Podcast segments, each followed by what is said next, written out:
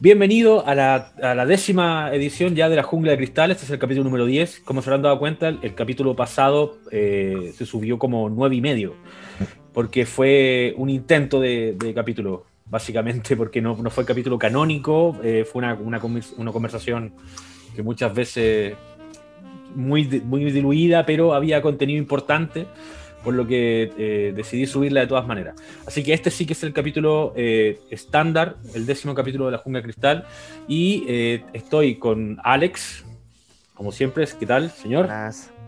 Estoy con Frankie, desde Glasgow. Hola, hola. estoy con Juan Pablo Acuña. Buenas, ¿qué tal? El, infantable del capítulo número uno. Y Juan Pablo Acuña se trajo un ilustre invitado. Sí. Así que cuéntanos, por favor. Está con nosotros Ignacio López Vacas, eh, director de cine y guionista. Sí, bienvenido Ignacio, perdón. ¿Qué tal? ¿Cómo estáis? ¿Todo bien? Bienvenido.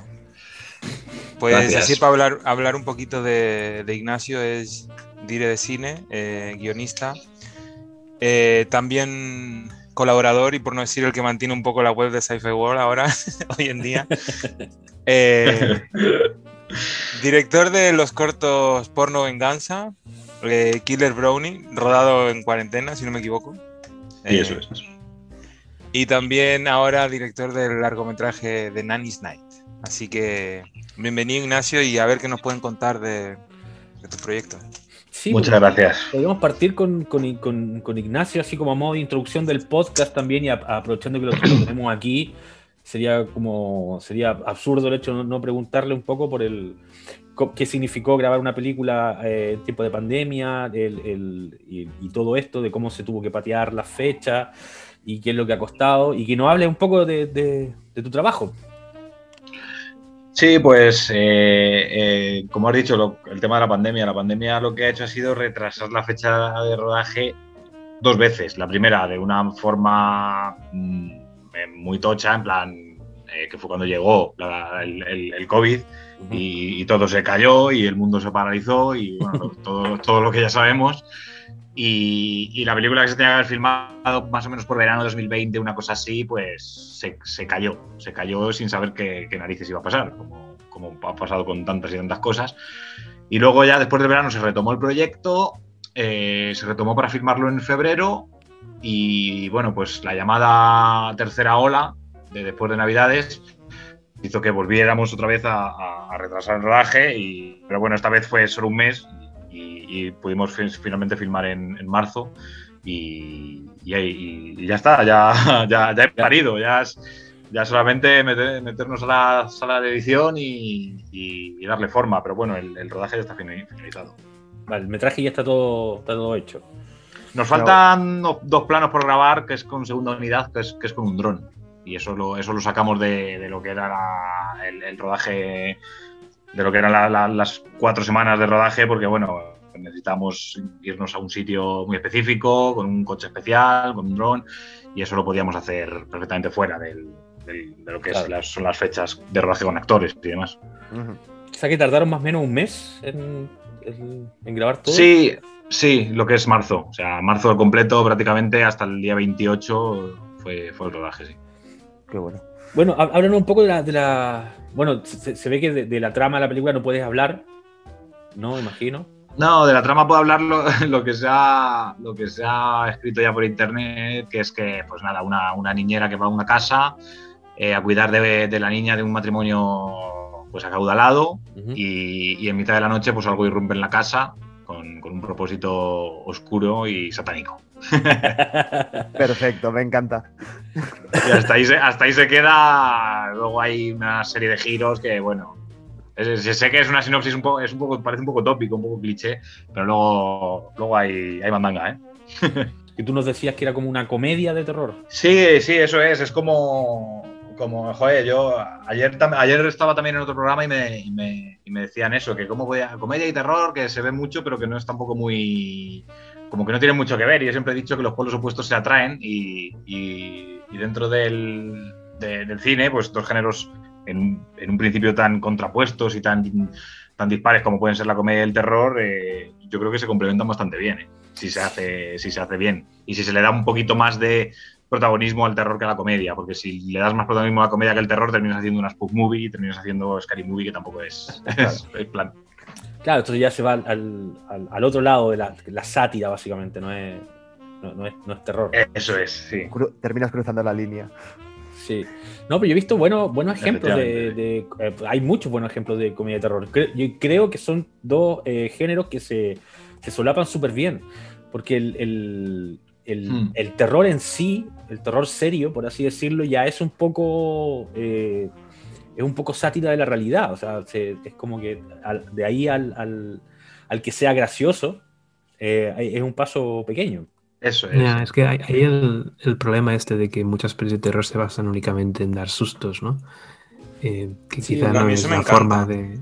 Pero a mí no, a mí no es el tipo de terror que realmente me acojona, por decirlo de alguna manera. Sí, yo tengo, yo tengo el problema que este tipo de terror a mí muchas veces me da, me da, me da risa.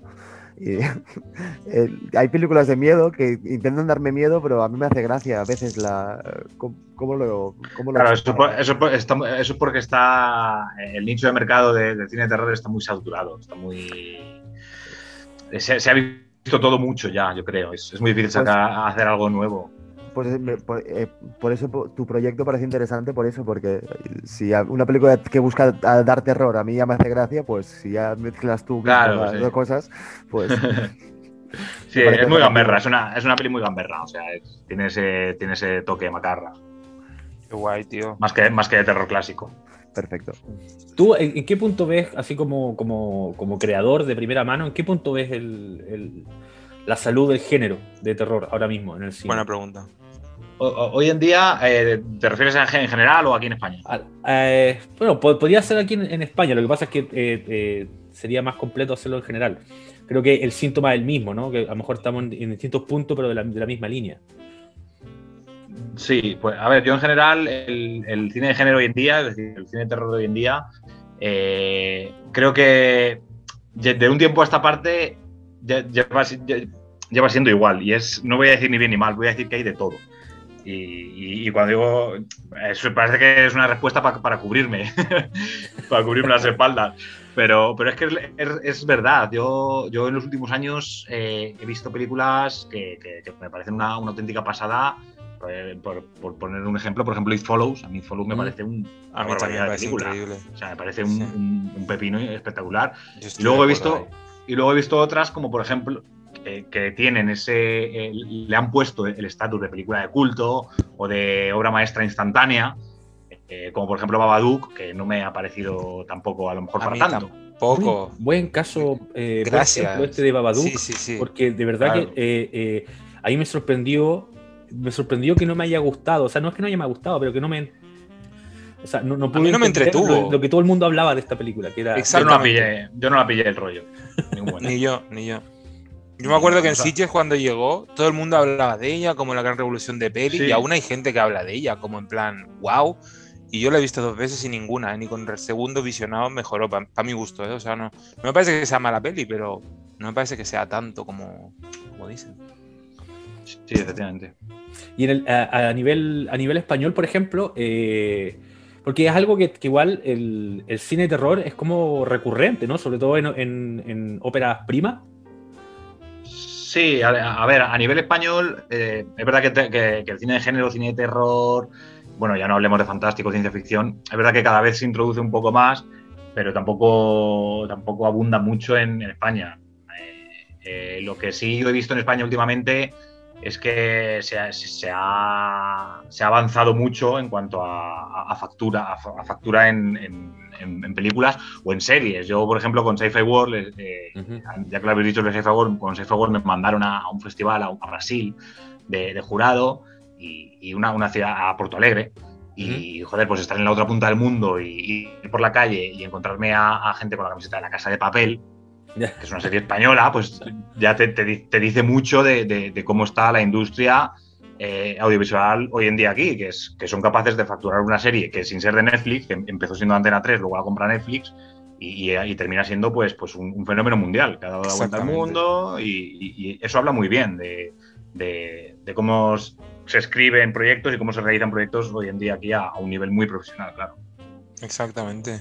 Yo una, yo una vez, hablando de esto, perdón, Me acuerdo que una vez estaba en una rueda de prensa con una de las pelis de las tantas que ha presentado el Jaume Balaguero en Sitges. Ah, sí. Y estábamos en la rueda de prensa y el, y el tío dijo que él cada, cada vez que iba a Estados Unidos flipaba porque, o sea, cuando lo recibían era como en plan, oye, y le preguntaban cosas de otros directores que se conocen como a los de la lista A, al Vigalondo y a todos estos muy bien porque como que tienen como la idea de que España es como un hervidero de talento en, en género. Fuera de coña. Y, yo dije, mm, pues mira, interesante. Bueno, eh, que de, cierta forma eh, eh, sí que lo es. De hecho, sí Lo es, es que tiene, tiene precisamente. tiene una repercusión mundial. Totalmente, sí, sí, o sea, es el más importante casi. Sí, sí, no, Sitches, yo, yo, joder, yo he tenido la, la, oportunidad de presentar un libro en Sitches y un corto en Sitches, y si pudiera presentar la película ya, imagínate, es como que se ha cerrado el círculo, ¿no? Y, y siempre, yo siempre he escuchado que Sitches es los, son los Oscars del cine fantástico. Exactamente. Sí, sí, sí. Sí, correcto. Mm. Oye, ahora el, el tema que te, te, va a tocar, me imagino que, que es una de las partes más pesadas porque es la menos eh, la menos vocacional, por así decirlo, cuando eres, cuando eres director de cine, que es la parte de toda la distribución de la, de la, película, el, el, venderla. A ti el, el, hecho, por ejemplo, el tema este de los cines cerrados, de, de el auge de las plataformas de streaming, ¿esto cómo, cómo te afecta a ti al momento de distribuir tu, tu trabajo? Eso, sí, eh, parece que es lo más ajeno a, a, lo mío, de hecho de eso se van a encargar, pues bueno, a los agentes de venta que ya están interesados en la peli, los productores y demás. Pero bueno, yo como llevo unos años trabajando en, en Metropol, que en, la sala de cine de Madrid, eh, pues estoy bastante familiarizado con el mundo de la exhibición y la distribución, entonces ya, ya sé más o menos por dónde van los tiros. El tema de las plataformas, pues es, evidente, es, es, es, como, es como el COVID, es como una ola, no, no, no se, puede, no se puede luchar contra ellos.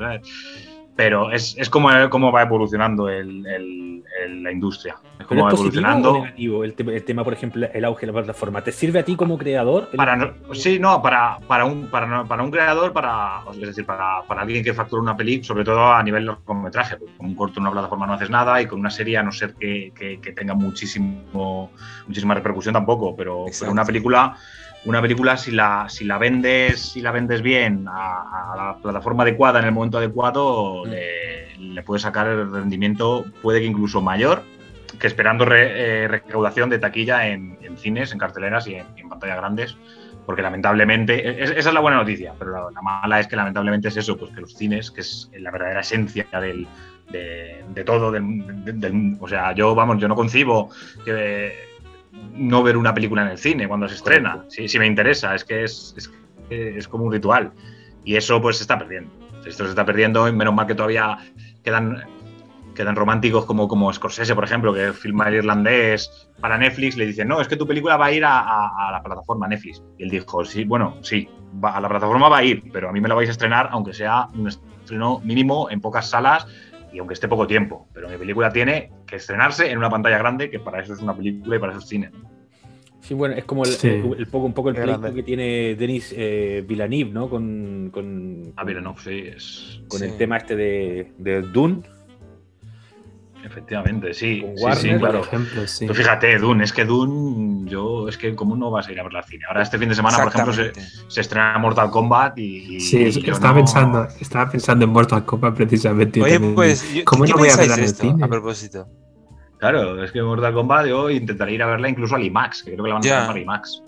Claro, Aquí en Barcelona tiene, creo que tiene, no hay IMAX. Había. Había, ya no hay. Teníamos y ahora está cerrado por lo del COVID y sí. ya se estaba un poco yendo a la mierda antes sí, y ahora ya... ya... antes del... Antes okay, de... a, a, aquí tenemos IMAX, que está un poco alejado de lo que es la ciudad de Madrid, pero tenemos IMAX, lo que no tenemos es Fenómena, pero bueno. ah, sí, sí, ese es, ese es nuestro.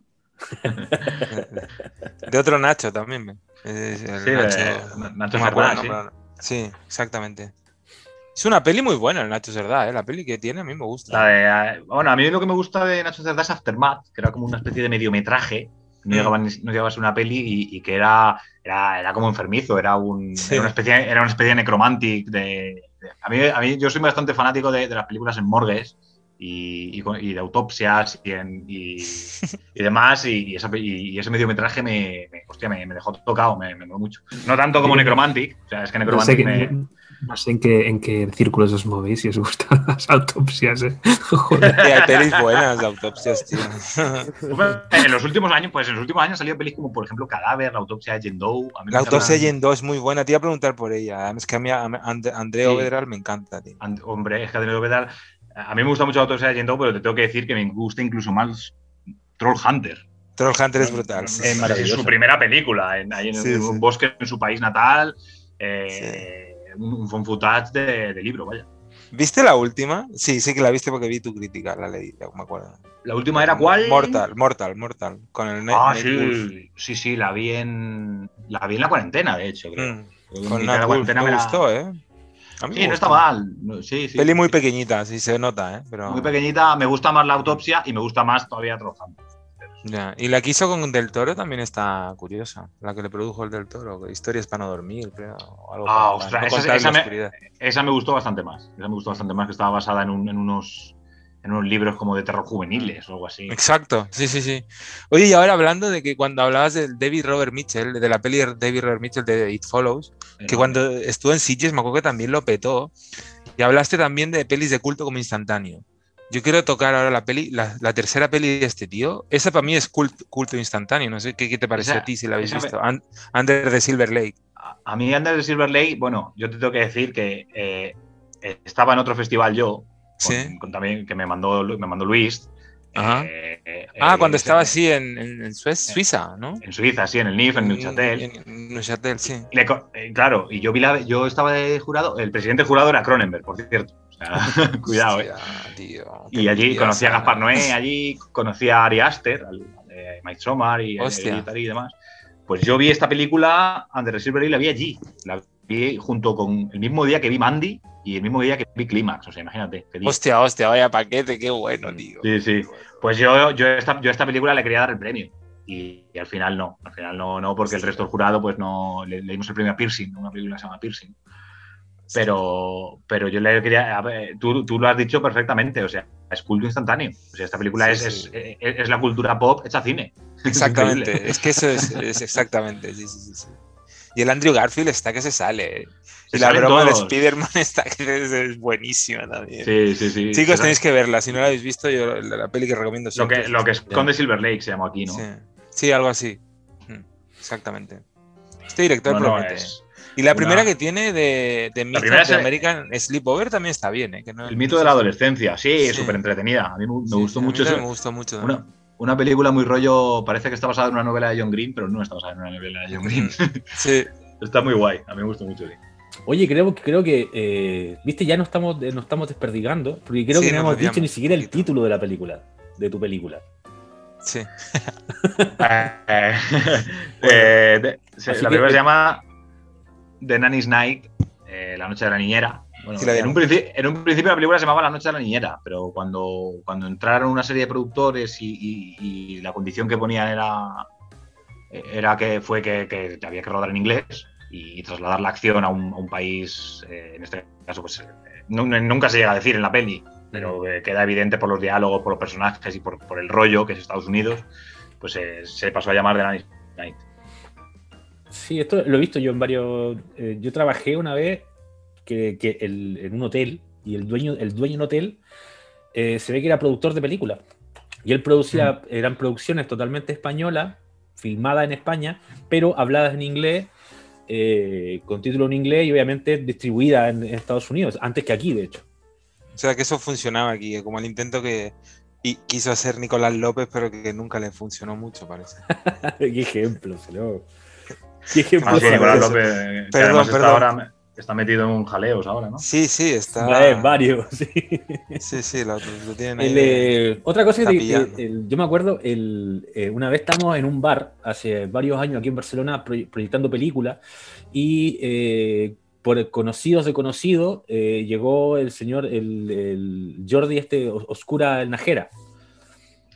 ah, J. Oscura. Ah, sí, hombre, muy grande. Yo le conozco de su peli de Mega Muerte. De Mega Muerte, exactamente. Que hicimos entonces, lo, hicimos, proyectamos la película en el bar, eh, lo invitamos a él, él hizo una, pequeña, una pequeña charla antes de la película, nos, encantó, la película está, es como muy eh, nostálgica, toda la, toda la historia. este rollo de los monstruos puppet, así como Muppets. Eh, eh, está, está, muy bien. Y ahora está en Panamá. Se, ve que se fueron, con Sol, ¿no? Con Sol se fueron a Panamá y ahora hicieron la película esta del... Diablo Rojo. Del Diablo Rojo, que, que, que, que de hecho está dirigida por ella.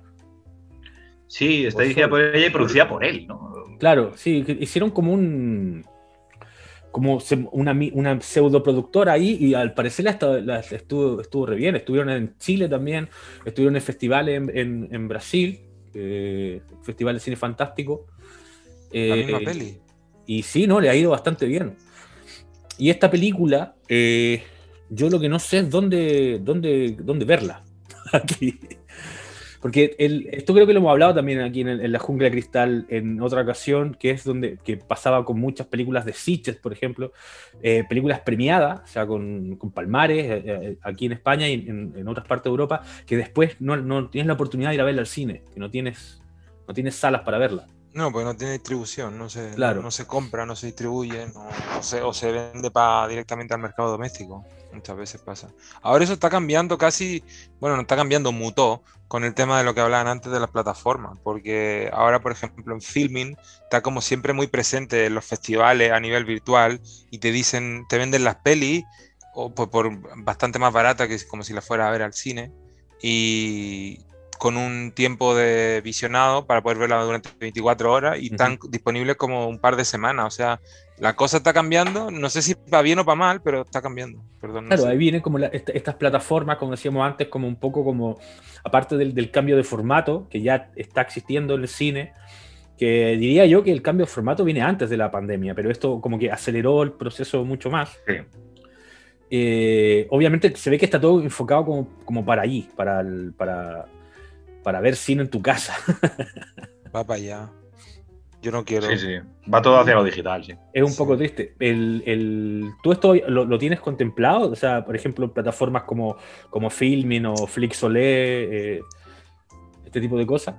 Pues, hombre, sí, plataformas las tenemos, las tenemos contempladas, sí, sí, porque es que es el, es el mercado de hoy en día. Es el mercado de hoy en día y y ya te digo, es, un sueño hecho realidad, puede hacer una peli, es, estoy en una nube y todo, mm. pero al final esto hay que sacarle hay que sacarle rendimiento económico por algún lado y, esa es la respuesta hoy en día a las plataformas. O sea, es que no, tiene más. No sé si no sé cuál será, no sé cómo será, no sé cuándo será. De momento eso no lo sabe nadie, de momento ahora tenemos que montar y, tirar para festivales y, luego ya luego ya veremos, pero, pero sí, o sea, es que el recorrido de la película tiene que terminar en una plataforma por, motivos económicos y por motivos también eh, de alguna forma creativos, porque es, cuando, es como vas a conseguir que la vea todo el mundo, el, mayor número de gente posible. Correcto. O sea, esta película, este año no verá la luz. Este año 2021 es probable que llegue a un festival, ya para finales esté por algún festival, sí. Pero a nivel estreno en carteleras o en, o en plataforma y demás, bastante, quedaría bastante más de un año, yo, creo. Vale, ¿qué tendríamos que hacer nosotros para poder proyectar tu película en un cine aquí en Barcelona? Pues eso dependería de la distribuidora que en España. Cuando la película esté montada, la, cuando, se llegue a firmar un acuerdo con una distribuidora de España, pues ella va a ser la que ella va a ser la, dueña de la película en ese aspecto. Es que yo, yo una vez que la peli sale de sala de edición, yo, yo, paso, yo paso a ser un yo paso a ser un títere, sí, mm, ya, no se, ya no se va a contar conmigo para nada. Pero ojalá que, ojalá que esté visible, que podamos hacer algún visionado. Eh, sí, hombre. Estaría bueno poder ver la película y después volver a juntarnos, por ejemplo, nosotros cinco y hablar de después de ya de haber visto la película también, estaría bonito. Sí, claro, y para que me tiréis, eh, me pongáis a caldo y demás. Sí, también. eso, me, eso me gusta. Bueno, eso aquí, ¿eh? Tú hablas de festivales y, que te y, que, y, que te, y ahora de que te pongan a caldo. Pues, y, ¿Piensas ir por San Sebastián? Ese, ese sí que es para ah, el, de la, el de la semana de terror, ¿no? La semana, la semana, sí, sí, perdón, sí. Si, si, tengo que ir, voy, o sea, no. No sí, no, no, sí he visto, he visto mucho, pero sabes que como que se corre la voz, parece, porque cada año que, que voy, como que siempre hay alguno que dice, bueno, eh, no sabía si subirme aquí y presentar la peli, y me da, porque no sé, son, es como un monstruo ese que habla. con voz única. Qué miedo, ¿no? Tener que ahora salir a. Porque o, tú no, o tú no formas parte de esto. O sea, tú ahora te toca vender la película o no? O... Sí, pero van a los festis también, ¿no? Por eso, pues para, Sí, no, yo, yo voy a festis, pues, como he hecho con los con cortometrajes, o incluso, como hice con, un largometraje, pero eh, como guionista, como director. Vas a presentarlo y hacer promoción de, de, ello, o sea, y hacer networking, porque al final esto es no parar de conocer gente. Bueno, de hecho, a ti, Juan Pablo, te conocí en Sitges en persona y, y, estuvimos ahí hablando, ¿no? ¿Te lo acuerdas? Sí, sí, sí. En una, en una, fiesta. En una fiesta. una de, las, de, la, de, las últimas fiestas antes, antes, antes del COVID. Sí. sí. exacto. Fue la última, de hecho, porque fue, luego de eso ya vino todo. Yo, de hecho, el año pasado a Sitges ni fui. O sea, no. Pero es que también estaba no raro. Todo así un poco virtual también. Sí, no, eh, casi todos los festivales fueron así. Sí, este año Sitges eh, está contemplado. No tengo ni idea. Sí, este año será. Hombre, si hizo el año pasado, será este año. o sea, yo, creo que se hace, sí, pero no sé cómo será. No, me refiero, no me yo, yo, quiero, yo creo que quiero creer que para octubre se vaya a hacer, ya se puede hacer una cosa más parecida a la de 2019 que la de 2020. Quiero creerlo, no sé. Yo quiero creerlo también, sí, lo creo, lo quiero. No, que si no es, es porque algo estamos haciendo mal, porque. Eh, Efectivamente, sí. De hecho, se están haciendo cosas mal, pero bueno. Sí, ya se, sale de nuestras competencias. Sí, exactamente. Sí, sí, una locura esto de la pandemia y. y bueno, o sea, película, eh, eh, ¿se va a hacer alguna película? ¿Tienes en mente hacer una película de la pandemia? Yo no, que va, si no la quiero ver ni en pintura. Yo lo que hice fue en mitad de la cuarentena filmé un cortometraje porque eh, eh, por no venganza, uno de mis anteriores cortos estaba eh, seleccionado en un festival. Claro, cuando pasó toda la pandemia, este festival lo que hizo fue, fue bastante original, que fue cogernos a todos los directores que teníamos proyecto dentro del festival y nos invitó a rodar un corto dentro de nuestras casas, con móviles y con lo que teníamos, con lo que tienes, con lo que te has quedado encerrado. Y yo filmé uno que, bueno, no tenía nada que ver con la pandemia, más o menos, pero bueno, sí, este sí, claro, eso es. Y bueno, luego es que ese corto terminó rulando también por ahí por varios festivales y terminó ganando premios también, un premio por ahí en Kazajistán y demás. Estamos hablando de, Killer Brownie, ¿no? Sí, de Killer Brownie. Y, eso es lo que yo esa es mi aportación a, la pandemia. yo ya no, voy a hacer, no fuiste el, no fuiste el único, ¿eh? Porque ah, no, no, hubo mucho, el, hubo muchísimo. El Sam, el Sam Levinson, sin ir más lejos, estrena peli dentro de nada en Netflix con la Zendaya y el, el hijo del Denzel Washington, no me acuerdo nunca el nombre. Sí, también. Bueno, y, es que la película esta de Host, no, no, perdón. Esta película, esta película de Host que estuvo en Sitges, que es increíble, que luego la estrenamos incluso nosotros en Artista Metropol, está filmada, una, dicen, una cosa lo que digan y otra lo que ocurrió de verdad. Eh, está filmada supuestamente durante la, cuarentena, cada uno en su casa, como estamos haciendo aquí, pero, pero filmando. Lo que pasa es que luego yo veo la película y, veo muy, buena calidad para, haber sido filmada con, con, con, con webcam de, ordenadores. Pero bueno, no sé. ellos dicen. Eh, que, es que queda muy bien, queda muy bien decir. Está filmada durante la cuarentena con todos en sus casas encerrados. Queda muy bien. Yo, creo que hay algo de trampa ahí, pero bueno, tiene muchísimo mérito. muchísimo mérito. Tiene muchísimo mérito. Yo, yo, sí que puedo, yo sí que puedo confirmar que, que Killer Brownie se le rodé en, es que fue, va a ser un año, no sé si fue el 21 de abril de 2020, encerrado en casa toda, totalmente con, mi móvil. Con el móvil. Esto dura tres minutos. Sí, son tres minutillos y, demasiado, o sea, demasiado. Bueno, invito a toda la gente que esté, que esté escuchando eh, eh pasarse. Está, en, está en YouTube, eh, Killer Brownie. Sí, está en YouTube y no subió por mí, lo subió a algún festival donde, donde, donde recaló, lo, terminó subiendo. Es curioso porque el, el, nombre del canal y, la descripción está todo escrito en ruso.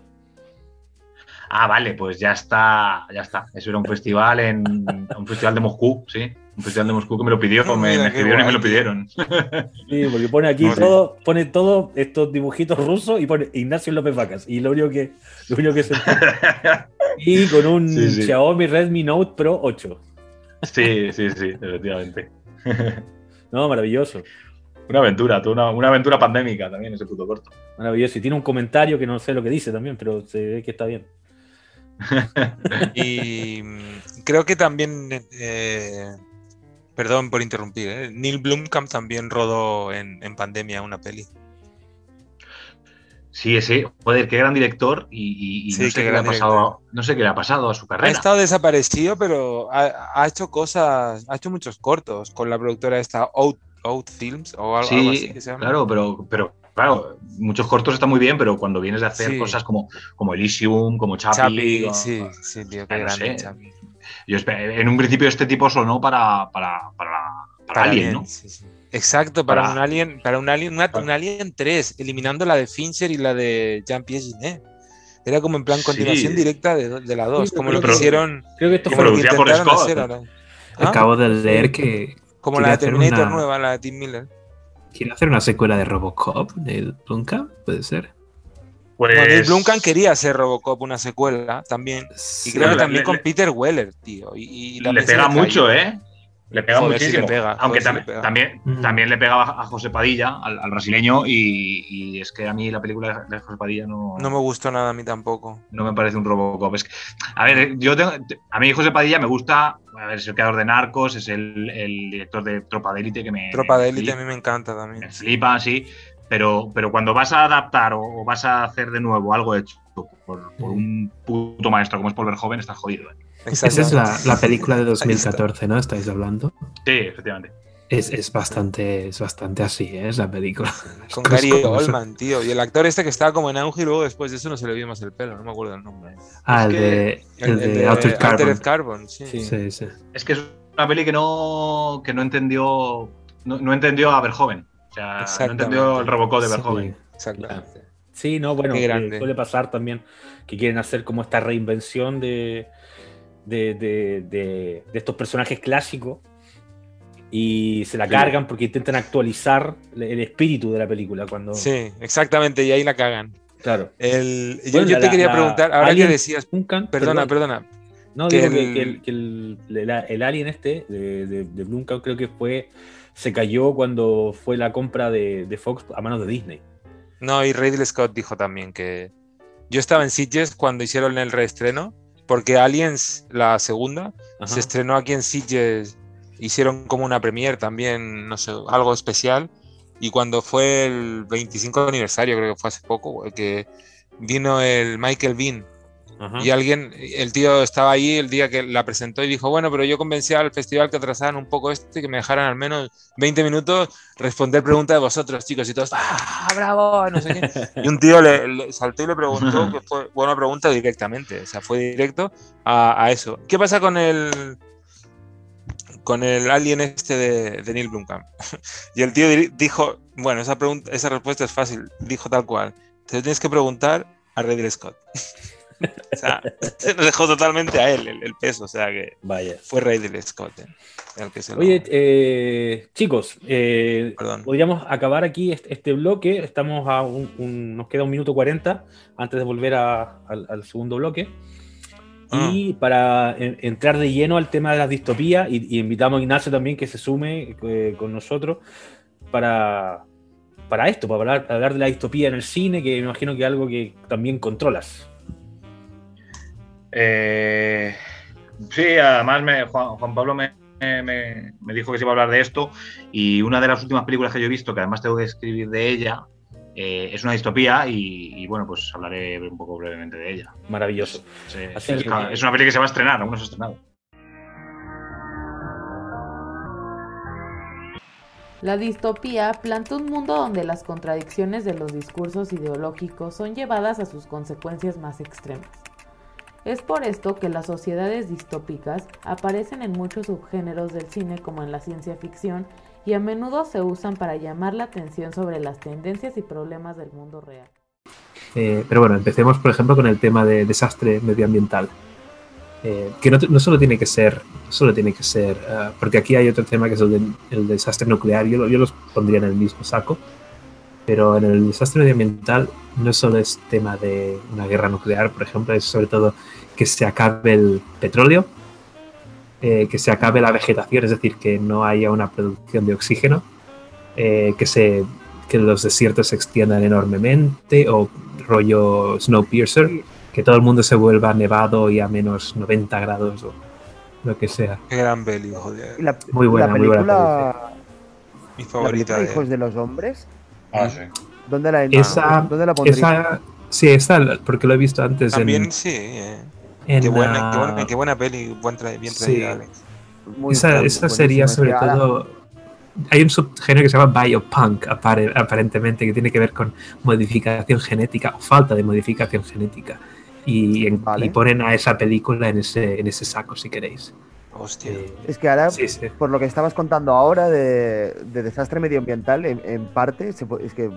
Sí, es que yo creo que la gente en, esa película, la gente no puede tener hijos precisamente por, por eh, factores externos ambientales, seguramente.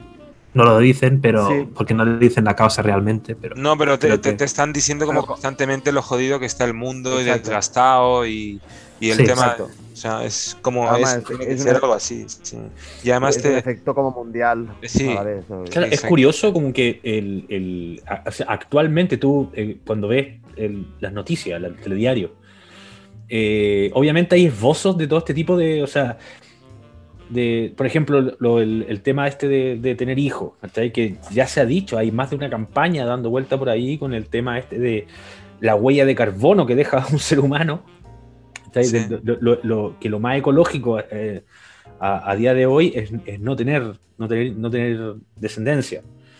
¿no? Y son como cosas que, que Sí, sí. Pero una, una, una cosa también. dejar de comer carne y cosas por el estilo en exceso.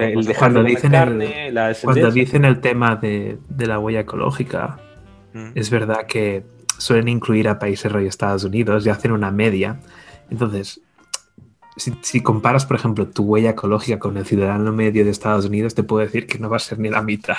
es decir, que ahí se pasan, eh, en, ciertos países se pasa mucho con el tema de, consumo, si quieres.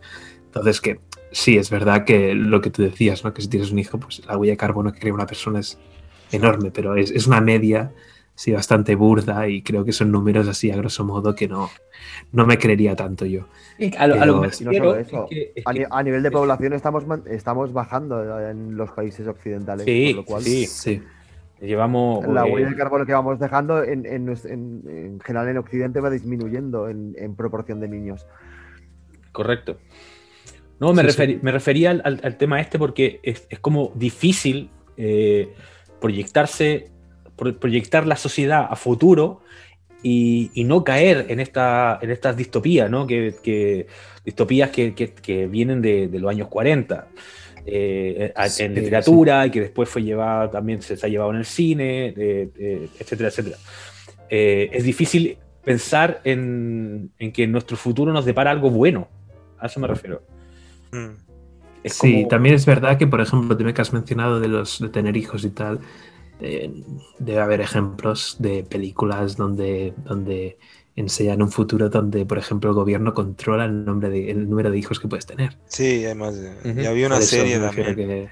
Que, es, es, como un tema, yo creo que más o menos recurrente el tema este de, de para controlar el efecto, ¿no? La huella de carbono, pues no podéis tener hijos. pero, eso, pero, eso, es real, ¿no? Eso, es real, eso en China. Bueno, eso es real en China y ya, ya ha dejado de ser, pero sí que es verdad que me refería más a... Claro, es que también es verdad que el gobierno chino es, eso que es, ¿no? Hay un documental que se llama One, Child Nation. Sí, sí, exactamente, sí. Entonces tenían, tenían esa política durante bastantes años, creo que ya no la tienen. Eh, era una política, bueno, bastante, bastante, bastante cataclísmica, bastante... Eh, porque de hecho era que si, si podías tener un hijo, entonces claro, tal y como estaba la sociedad en ese momento, lo que querían era un hijo varón para, eh, para colocarlo mejor, ¿no? Porque era una sociedad claramente bastante machista en ese momento y creo que ya no, ya no la tienen esa medida seguramente.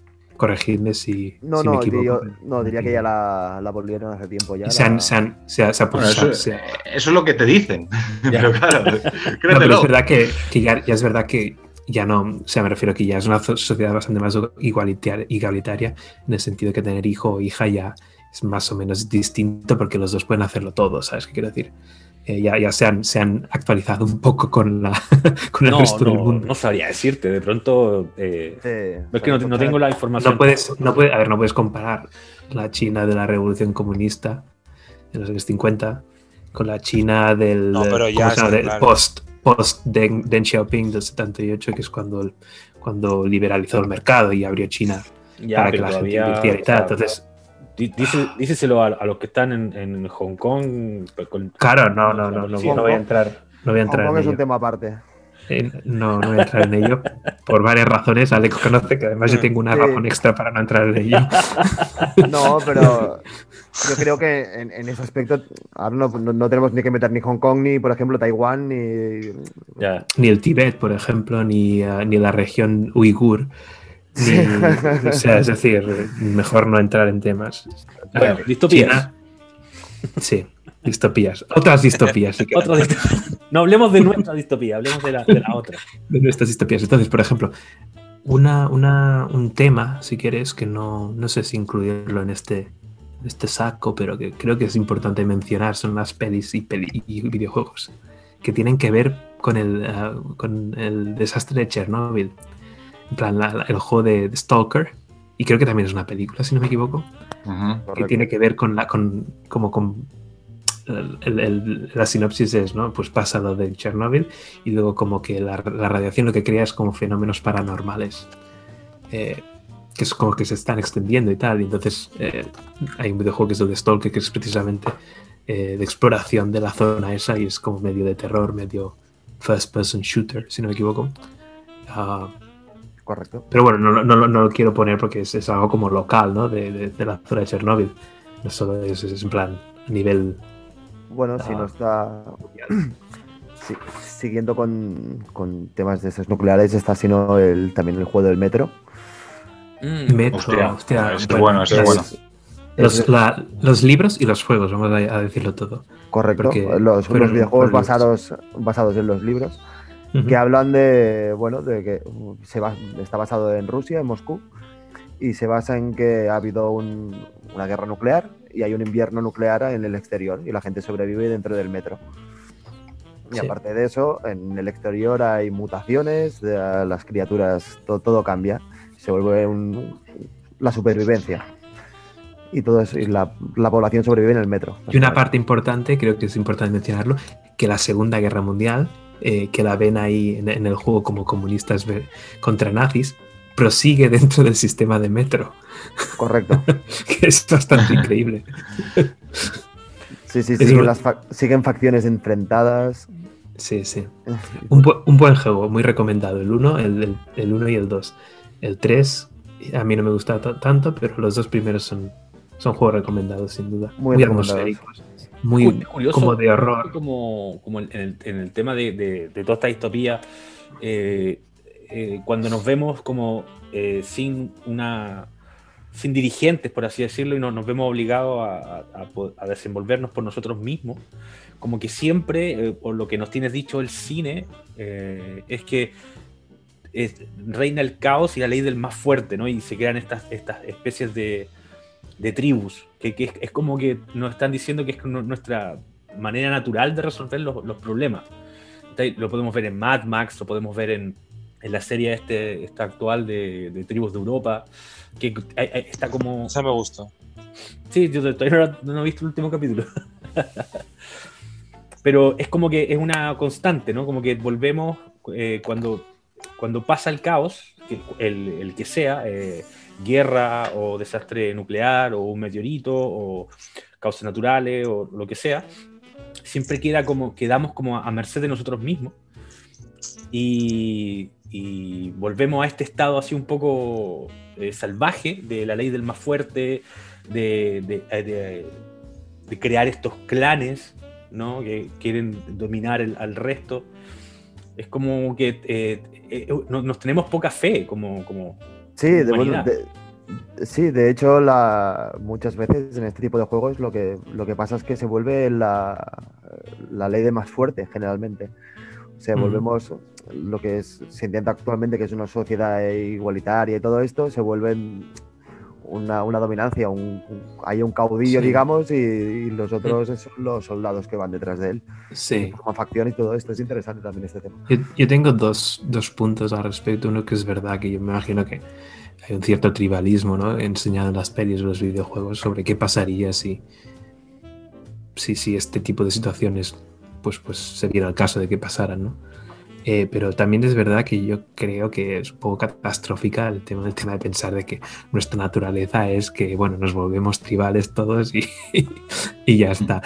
Yo creo, yo creo también es verdad que lo que, lo que pueda realmente ser el caso es que al haber ha pasado un desastre, quedan menos personas, la gente se vuelve más reticente en el sentido de que habrá gente que aprovechará para volverse bandidos, para hacer el mal poca gente, pero la habrá. Entonces, como que el resto de la gente se volverá reticente solo en, reacción a esa. Yo voy a llamarlo minoría. Yo creo que es lo que pasaría realmente, pero, o sea, es la justificación que le doy al hecho de que la gente se vuelva quizá más, más tribal, no se junte con otros para evitar este tipo de, de personas. Eh, es mi visión de un poquito más, menos catastrofista, de, optimista del bueno, no es, más que optimista, yo creo, que es más normal. No, no, no, si, si, el gobierno desaparece de golpe y por razón, no nos vamos a volver todos macarras asesinos, ¿no? Algunos sí, pero el resto de gente vamos a intentar hacer piña para protegernos de, este tipo de, individuos. a, mí, a mí me encantaría eh, asaltar supermercados, combates, tío. o sea, es algo que siempre querido hacer, y una cresta y una moto de motocross. Vivir en un supermercado. si, lo que, si lo que quieres hacer solo es asaltar supermercados y coger algunos paquetes de comida, no creo que sea un problema enorme. El problema es que vas por ahí pegando a gente y haciendo daño de verdad, ¿no? Eh, la, purga. La, ¿Tú, Frankie, tú, Frankie, ¿tú, ¿tú considerarías la saga de la purga como distopía? Sí, claramente, es bastante, bastante. No sé dónde ponerla. O sea, a mí las pelis no las he visto todas porque hay 300. Vi la primera. Eh, el, hay, serie, hay serie también ahora. Hay serie, hay serie. demasiado. Las pelis son buenas, ¿eh? las tres son buenísimas. Es una distopía, claramente, sí, sí. Es, en plan los, Juegos del Hambre o algo así. Es, una distopía hiperrealista, ¿no? Yo creo. Sí, muy, real, muy, muy cercana a la realidad más, no sé. La justificación de que para, para, sacar un poco de. para relajarnos un poco, lo que tenemos que hacer es ejercer la violencia. No sé dónde, no sé si es realmente lo que. la verdad, pero eh, aparte de eso, si ignoras. Es, muy Thanos eso, ¿no? Es, muy Thanos. Sí, exactamente. Si ignoras esa parte, la sinopsis de la película y el concepto está bien. Pero a mí no me gustó. Volvemos, volvemos a lo mismo, porque es como el, el, concepto que tenemos de nosotros mismos como, como especie, ¿me entiendes? Es como que eh, eh, yo me acuerdo cuando salió la película y antes de verla ya todos sabíamos de qué iba un poco y, eh, estuve en conversaciones de la purga y de hecho se, se, intentó hacer una purga, de hecho levantó la alarma en Estados Unidos que se convocó por Facebook, me acuerdo que querían hacerla. LOL. En Estados Unidos, como no. Mía, tío, Qué bonito. Y claro, la policía levantó alarma y cerraron calle y todo, y fue, fue, no, sí fue, fue un acontecimiento. Me refiero a que es como lo que se espera, lo que esperamos nosotros mismos de nosotros mismos. Es como que realmente tenemos ese, ese, ese gen eh, y en, el, en, el, en algún momento, sin supervisión gubernamental, es como que eh, inequívocamente llegaríamos a Mad Max, de alguna manera. Sí. A ver, sí, es una visión un poquito así, pero te la compro si quieres, en cierta la, manera. La, purga, al final, parte del mismo, del mismo concepto de que nosotros necesitamos, de alguna manera, eh, desfogar esa violencia inherente. Entonces, como que, que un día esté todo permitido, permite que el resto del año no haya crímenes, no haya robo, no haya asesinato. Pero eso implica que todos los humanos tenemos una violencia inherente en nosotros que necesitamos expulsar en algún momento. Exacto. Ya, yo lo que te iba a decir es que te puedo dar ejemplos de varios países donde el crimen es relativamente inexistente. Eh, quizá, me gustaría más como, como, como Suiza o cualquier sitio de estos. O sea, no hace falta no hace falta que sea rollo. No, por, lo menos crímenes, por lo menos crímenes físicos, ¿no? Luego ya fiscales ya es otra cosa. bueno, fiscales de cualquier. Me refiero. Otra cosa, también vamos a llamarlo, vamos a llamarlo así, crímenes, crímenes importantes. O sea, crímenes fiscales son importantes, pero tampoco dañan a gente. o sí. Bueno, está claro. ya me entendéis directamente. Está claro que la, distopía siempre esté, eh, eh, como decíamos también en la conversación del, capítulo, el capítulo pasado, eh, que siempre ha estado con nosotros y ya se, puede decir que no es un subgénero, ¿no? O, era el, cyberpunk, me refiero. es el cyberpunk, o sea, yo creo que la distopía es, un súper género ahora mismo de, del cine, de los videojuegos, de, libros, de lo que quieras. Y el cyberpunk es casi, es casi un género en sí, no solo un subgénero de distopía, ¿no? Em, si queréis, vamos a hablar, empezar a hablar del cyberpunk.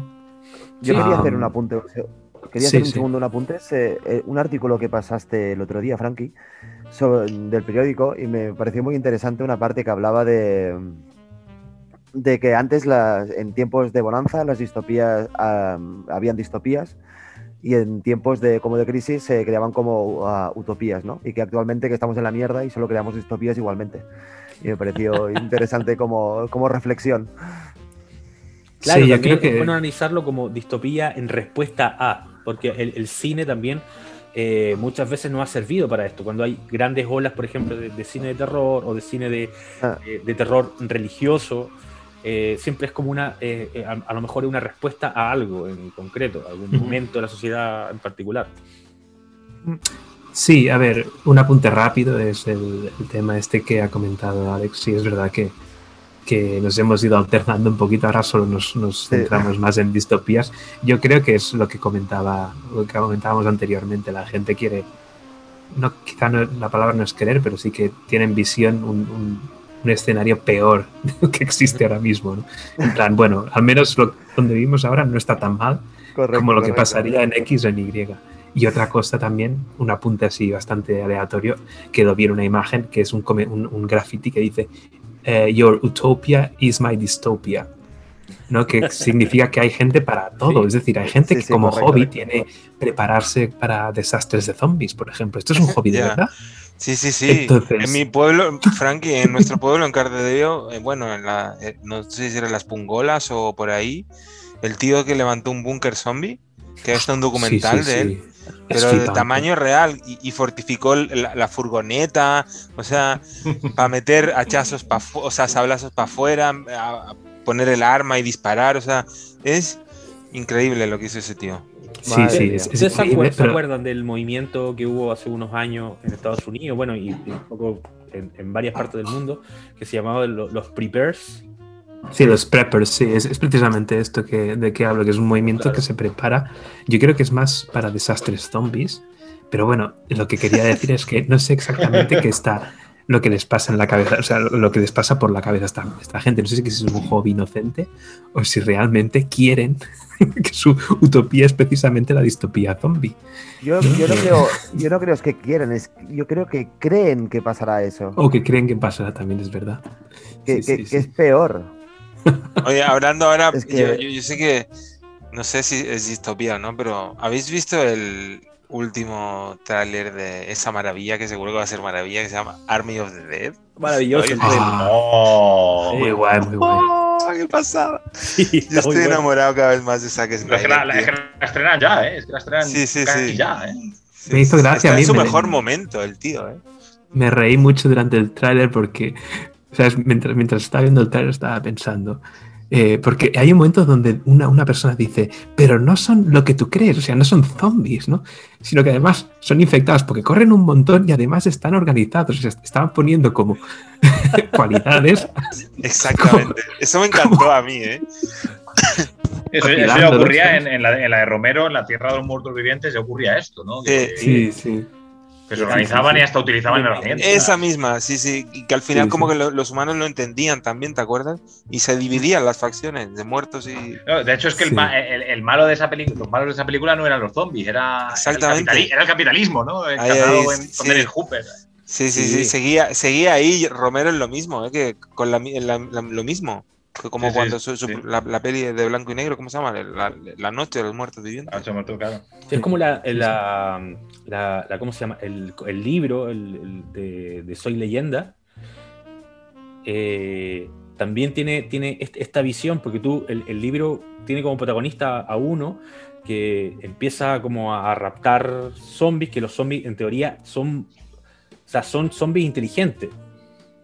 Son mm. zombies que tienen hasta mm. comunicación y se empieza a raptar estos zombies para hacer experimentos con ellos y al final te das cuenta de que el malo siempre fue el sobreviviente. que los zombies de hecho tenían ya, o sea, como que la, era de los humanos se había acabado y ahora la, la era de ellos. Y ellos vivían en, en, una cierta armonía natural. Sí. Te, te, cambia como el concepto, está muy, está muy guapo eso. Sí, no creo, no creo que la película esta de Zack Snyder vaya a tener algún tipo de filosofía detrás, pero tengo muchas ganas de verla. Yo creo que sí, ¿eh? Yo confío mucho en, Snyder, de hecho, toda esta, esta mitología de deidades que, que, le, que, le, que le, adjuntó a la Liga de la Justicia, eh, yo creo que sí es posible que le, le ponga como una segunda lectura. Ya, bueno, puede ser. Lo que pasa es que como estaba viendo al Baptista de, de, protagonista, ya digo, no sé hasta qué punto. ah, Drax el destructor. Sí. sí, exactamente. Oye, y, precisamente tú, ¿qué, ¿qué, te pareció la, la, Justice League de Snyder, el Snyder Cut, Nacho? no te lo eh, mira, yo el Snyder Cut la vi eh, mientras estaba filmando la peli. Yo no quería ver ninguna película porque, pues, porque no sé, te sugestionas y porque te rayas y porque empiezas a ver planos y dices... Exacto. Y entonces yo no quería ver nada, pero entre la segunda y la tercera semana pues salió el Snyder Cut y, la vi. Y es que es, es, lo único que vi durante, durante el rodaje. La vi, además la vi de seguir, bueno, creo que vi dos horas, luego cené y me duché y luego vi las otras dos horas. y, y, a, mí me, a mí me encantó, a mí, a mí me gustó mucho. O sea, eh, es lo que tenía que haber sido. Exactamente. Que es es un poco extensa, puede que sí, puede que, sí, que, sea un poco extensa, pero bueno, desarrolla muy bien eh, todo el tema de Cyborg, que, era, era, crucial. y, exacto. Y, claro, y, y, no sé, y el diseño, esto ya es más superficial, pero el diseño y el concepto de Steppenwolf me parece brutal aquí. bueno, y que salga, que salga Darkseid, eh, es, que es, completísima, es que es, la Infinity War de DC. Mm. Sí, te, quería, quería, hacer una pregunta sobre, sobre el, Snyder Cut. O sea, o sea la, persona o el grupo de personas que decidieron que lo que tenía que ir al cine era la película original de la Liga de la Justicia y no el Snyder Cut, ¿qué, qué, les pasaba por la cabeza exactamente? Bueno, me imagino que, es que Whedon fue el que... Exacto, no, y fue por todo lo que pasó con, Claro, fue por el suicidio de la, de la hija de Snyder, él abandonó la producción, llamó a ah, en plan. Es verdad, sí, sí. Claro, hacer retakes y, o sea, reshoots y. Claro, es que hay, nuevas cosas filmadas. Claro, es que el Stepe, yo cuando vi a Steppenwolf en, en, el, en la Snyder Cut, yo dije, esto, esto ya es que es otro concepto. Es que ya no tiene nada que ver, no tiene la misma armadura, eh, los planos no son igual. Eh, hay muy pocas cosas de la de, la de 2017 en, esta y, desconocía, desconocía lo de lo de Zack Snyder, no, sabía la historia entera. Claro, es que a Whedon al final lo llamaron, a Whedon lo llamaron en plan eh, ahí prácticamente de, rápido, deprisa y corriendo, de reserva, que como si fuera un partido de la Copa del Rey. Y al tipo lo, llamaron y dijeron, esto hay que acabarlo ya como sea, ¿sabes? Igual eh, está bueno esto porque eh, eh, linkeando con lo, que, con lo que estábamos hablando, el Snyder Cut, la visión de, Snyder se va hacia justamente hacia la distopía. De hecho, la, segunda y tercera parte que estaban en, proceso pasaban en, este futuro distópico donde Darkseid, ocupando a, Superman como su general, sometieron al mundo. sí, sí, sí. sí, es un buen punto, sí. Mm y es como por excelencia. sí, sí. Oye, hablando un poco. No, ah, perdón. ¿Qué decías? No, no, la ecuación antivida iba a decir simplemente. Correcto. Es un concepto, es un concepto muy, muy guapo y, y lo de los parademonios. No sé, a mí me, me, me, en una de estas conversaciones frikis, porque son conversaciones frikis, no sé quién me preguntó, oye, pero Thanos o Darkseid. Y yo dije, pero claro, pero, pero Thanos con el guantelete y todas las gemas o sin ellas, porque, sin ellas, Thanos, sin ellas Thanos solamente es, es, un borrico fuerte, ya está. Con las gemas, evidentemente, tiene mucho poder, pero yo creo que Darkseid es muchísimo más poderoso. Eh, y con la, con, el, con la fórmula de la antivida, que en la película cuando te muestran que cuando vino la primera vez a la Tierra, él no tenía la, la antivida. Por eso, por eso fue derrotado, de hecho. Claro, Sí, es cuando, es cuando salen los Greenlanders, ¿no? Los de las estrellas. Eso me, me, moló verlo también. Sí, bueno, a ver qué, qué nos depara. Oigan, chicos, em, perdón que te interrumpa, eh, o no sé si interrumpí, pero eh, ya que hablamos un poco, nos desviamos un poco para variar, y no tanto porque hablan de distopías también en la de la Justice. De la, sí, estuvo bueno incluirlo también. Sí, sí, sí. Eh, pero como son superhéroes también, quería hablar de ahora por así por encima, no sé si han visto una serie que, que está emitiéndose ahora en Amazon que se llama Invincible. Sí. Eh, qué gran serie. Es, de animación y, y, a todo el mundo le gusta y tiene una el, el tomatómetro lo tiene en 96% y de la audiencia el score 93% eh, y en IMDB un, 8.8. Es una serie de animación violenta de superhéroes. Esto también viene del cómic eh, y el, mismo creador del cómic es el que crea la serie. Y de hecho tardó, tardó harto porque quería tirar estos capítulos de una hora a 50 minutos. Sí, es que son, largos además. Claro, y crear esta, llevar súper fiel lo que es el, el cómic a la pantalla. Y sí, ¿no? Lo borda, súper sangriento. Eh, Amazon Prime, has dicho. En Amazon, sí. Vale. Sí, sí. Invincible, Está, está, está, bastante recomendable. Me la, me la miraré entonces. Creo que hay dos capítulos o tres. Creo que. No, y hay, hay como seis ya. ¿Sí? Sí, sí. Demonios. Pues mira, mejor. Eh, cortamos y, hacemos el, el, tercer bloque. Ah, bueno, no sé cómo queráis. Y Chaos Walker igual entra en cuatro minutos. ¿La viste? Sí, sí, la he visto ya. Sí. ¿Qué te pareció? A mí me gustó. ¿Te gustó? A mí sí. Uf.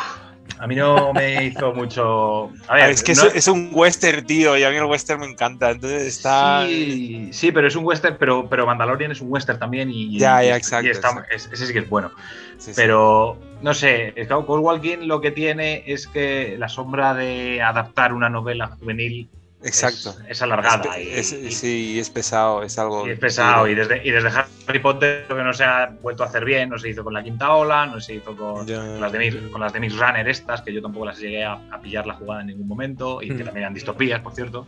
Sí, exacto. Y, esta de Chaos Walking, aunque tiene un, repartazo con, con, con Daisy Ridley, con Tom Holland, con Matt Mikkelsen, sí. yo no sé. Qué gran Sí, puede, puede que, que, una de mis decepciones más grandes fuera porque la dirige Doug Lickman. ¿Y no te gusta? No, sí, sí, me encanta, por eso. Ah, porque, porque Barry Seal me, parece una pasada de peli, la del, la ah. traficante, la Tom Cruise, y Al filo del mañana, que es, que es esta, como esta versión de Atrapada me encanta, esa es mi favorita. Claro, claro, a mí me encanta. Son películas que me encantan y, y, cuando yo vi que. Y hasta Jumper diría que también me gusta. hombre, a mí más que Cold Walking también. Sí, también, evidentemente. Sí, a mí Chaos Walking no, me pareció una gran peli, pero me, entretuvo. Yo no sé si fue eso. No, a ver, sí, sí, entretener entretiene, pero es que yo mm. esperaba muchísimo más. Y sobre todo porque, ya que estamos hablando de, lo de las distopías, el concepto que tiene Chaos Walking, que vale que viene de la novela, pero a mí me mola mucho lo de, lo de que, solamente se pueda uno de los dos sexos, en este caso los, hombres, los varones, se les pueda escuchar el pensamiento. Eso es muy bueno, sí, sí. Claro, es que es, es, un concepto muy potente y en manos de este señor, de Doug Liebman. Exacto. Eh, y con este reparto. Sí, podría haber sido más. Eso es, eso es lo que yo digo. Pero sufrió, sufrió mucho la producción de esta peli, se alargó bastante y sin COVID, ¿eh? o sea, ya estuvo con problemas a lo largo y como que es lo que me asusta de Doug Liman porque empieza como siempre sagas guays. Se ha hablado mucho del tema de que a lo mejor va a ser una segunda parte de Al filo de la mañana de se lleva mucho, y está como ahí siempre el rumor en, el aire, pero nunca como que lo ha negado. Y luego el tema de Jumper también tenía pensado hacer una trilogía, tampoco ¿Sabes? O sea, como que se le caen los proyectos al tío, ¿no? Sí, ¿no? Y joder, y luego llega y te hace Barry Seal esta, eh, hmm. con, en, pleno, en plena fiebre de narcos, con Pablo Escobar de por medio y, brutal, ¿eh? O sea, no, no, yo, yo es que esperaba más de, lo que me ha acabado dando. A ver, que la peli te entretiene y la ves de un tirón sin ningún problema. ¿eh? Pero para ti, es excesivamente larga. Para ti, Ignacio, ¿qué fue lo que falló realmente en la película? Mm, porque creo que se ha hecho con el manual de cómo hacer una peli basada en, una novela para adolescentes mm. y, yendo por el territorio fantástico y, de ciencia ficción. Muy, muy correcta, muy, muy poco arriesgada y muy poca personalidad para ser de un director como Ligma. Como los Juegos del Hambre también, que carece, eh, peca de lo mismo, ¿no? Sí, más o menos, sí. Sí, efectivamente, como el Juego del Hambre, como, como, como el Corredor del Laberinto, como ya he dicho, todas estas, sí. Que al final van a, van a asegurarse que, que la audiencia esté... Eh, que la audiencia, que son chavales de entre 15 y 20 años, pues que la vean tranquilamente. seguros. Sí. Totalmente. Bueno, podemos, eh, podemos despedirte, Ignacio, porque tampoco queremos robarte más tiempo. Tienes que cenar, tienes que mm. ducharte, tienes que. Cosa, qué sé yo. Sí, muchas gracias por haberme. no, gracias a ti por, gracias a ti. por estar aquí. gusto estado. Gracias, Nacho. Eh, y ya no, nos irás contando qué pasa con la con tu película. Ahí estaremos. Eh, cuando queráis, ya sabéis dónde estoy y yo pues me paso por aquí encantado. cuando te quieras pasar, estás invitado. Gracias. Gracias. Así que hasta siempre, maestro. Que vaya bien. Esa noche, que vaya bien. Chao. chao. chao. Bueno, falta que entre Alex y, vamos, vamos cerrando. ¿Qué se te quedó en el tintero, Frankie? Ah, poca cosa, la verdad. Em, quizá explorar un poquito más las, a los subgéneros, pero bueno, también es verdad que con haber hablado de steampunk, ya nos quedamos bastante, de forma bastante completa. Hay un montón de subgéneros, pero sería difícil encontrar ejemplos, por ejemplo, de, cualquier, no solo en películas, sino también en videojuegos. Habiendo hablado de, de desastres medioambientales y cyberpunk, yo creo que nos quedamos con bastante bastante porcentaje del, pastel. Sí, yo, yo solo quería hablar también de un momento del, de, hablando de distopías, también de Half-Life, sobre todo el, 2, que es un poco, mezcla bastantes tipos de distopía distintas, como es el control tecnológico, el control gubernamental, y me parece que... Extra, extradimensional, ¿no? También. sí, correcto. es un gran juego, es otro juego de ficción. Es un gran estos juegos que estamos esperando que salga el 3 para, para que nos den explicaciones de muchas cosas, de quién es el G-Man y este tipo de cosas. Pero es un juego que se está eternizando, bueno, que no, está ni en producción. Y, y, no parece que vaya a pasar nada y todo, todo el mundo lo espera y no hay manera. Sí. Por cierto, Half-Life Half 3 una pequeña cosa que quería decir, un apunte que me he olvidado, porque me lo acabo de recordar, es aparentemente los cómics de Judge Dredd aparecieron antes del 82. Y eso puede ser que sea también un buen ejemplo de, de predecesor espiritual de Cyberpunk. Son del 77 los primeros cómics. Ah, y es un buen ejemplo de Cyberpunk, precisamente. Sí, sí, sí, un muy buen ejemplo, de hecho. Joder, la película de Stallone o la, o la nueva película esta del, del chico este de, Carl Urban. Sí, exactamente. que es muy buena esa, película. Me encanta esa película. es buenísima. Sí, sí, sí. Hoy está, estaba leyendo acá como, como subgénero, ahora que dijiste esto del, de lo de, steampunk. Eh, se ve que hay, eh, eh, hay steampunk, hay dieselpunk, hay post-cyberpunk, hay biopunk, hay arqueología, cibercultura, eh, tecnocracia, transhumanismo, o sea, hay criptoanarquismo, hay, hay como millones de vertientes. De... Sí. A ver, tecnocracia interesante. El mundo de Warhammer. No sé si alguien lo conoce. Uy, yo no, no nada, no sé nada de esto. Es, otra discusión si queréis hablar de Warhammer. También me lo tendría que, preparar bastante. Sí todos, los todos están mezclados al fin y al cabo, porque una tecnocracia puede ser en, el mundo, en un mundo cyberpunk perfectamente. Bueno, mira, eh, el eh, Warhammer 40.000, el rollo es bastante steampunk. Realmente, también. Yo diría algo así como una especie de futuro controlado religiosamente, ¿no? Por los temas de los marines y tal, ¿no? A nivel de estética. Sí, sí, sí. Eh, el arte y todo esto me ha, recordado mucho. Me recuerda mucho a las Power Armor de Fallout. Correcto. la, película, así como, nada que ver, pero estaba viendo aquí todos los, subgéneros. La película que les dije de, de, Rocketman, que está muy bien, ¿eh? Esa película. Eh, pertenecería a este, a este diesel punk. Pone aquí, aquí que es una subcultura retrofuturista similar al steampunk que combina la estética de la tecnología basada en el motor diésel del periodo de, entreguerra hasta la década de 1950, con una tecnología retrofuturista y sensibilidades postmodernas. Por ahí va el, tema este de los Zeppelin también. Fallout sería un buen ejemplo, yo creo. ¿eh? El mundo, ¿eh? para, meterse a, investigar, está bueno. Mira, dice también Bioshock. ¿Viste His Dark, Materials, la serie que han hecho ahora? ¿La, estáis viendo? Ah, Dark, Dark, Matter. Bueno, se llama His Dark Materials. Ah, entonces no es la misma. Que hay una serie creo que se llama Dark Matter. en His Dark Materials hay eh, algo, es como un... es, Londres también, pero es un Londres alternativo, en el que hay dirigibles, en el que hay un... existen las brujas, por ejemplo, y hay unos daemon que se llaman, que es tu alma que va a acompañar al lado tuyo en forma de animal. Y esto es ah. porque en este mundo. La brújula dorada, ¿no? Ah, esa, fue la adaptación de la, de la película que hicieron, en película. Mm, de mm. Chris Waits, que hicieron una y con la Nicole Kidman, el Daniel Craig y alguien más, y se quedó ahí. Y ahora el James McAvoy, sale James McAvoy y unos cuantos actores más, y cada temporada se basa en uno de los tres libros o cuatro libros que hay, y creo que y no, van a, no va a haber más. O sea, es eso y ya está. Entonces, aquí lo que querían en la, en la, en la película la querían alargar poco a poco, y como lo que han hecho siempre con Harry Potter, por ejemplo, que la última parte la dividieron en dos, los Juegos del Hambre también, para exprimir más y hacer que la gente vaya una segunda vez al cine, evidentemente.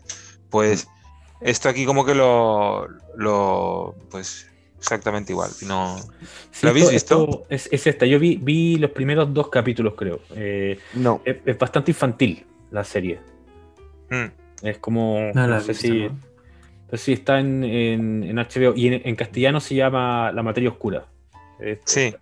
sí. Es infantil, pero entre lo que cabe tiene, tiene igual como. O sea, la puede ver igual toda la familia y de hecho engancha, ¿eh? porque está, mucho mejor hecha que la película.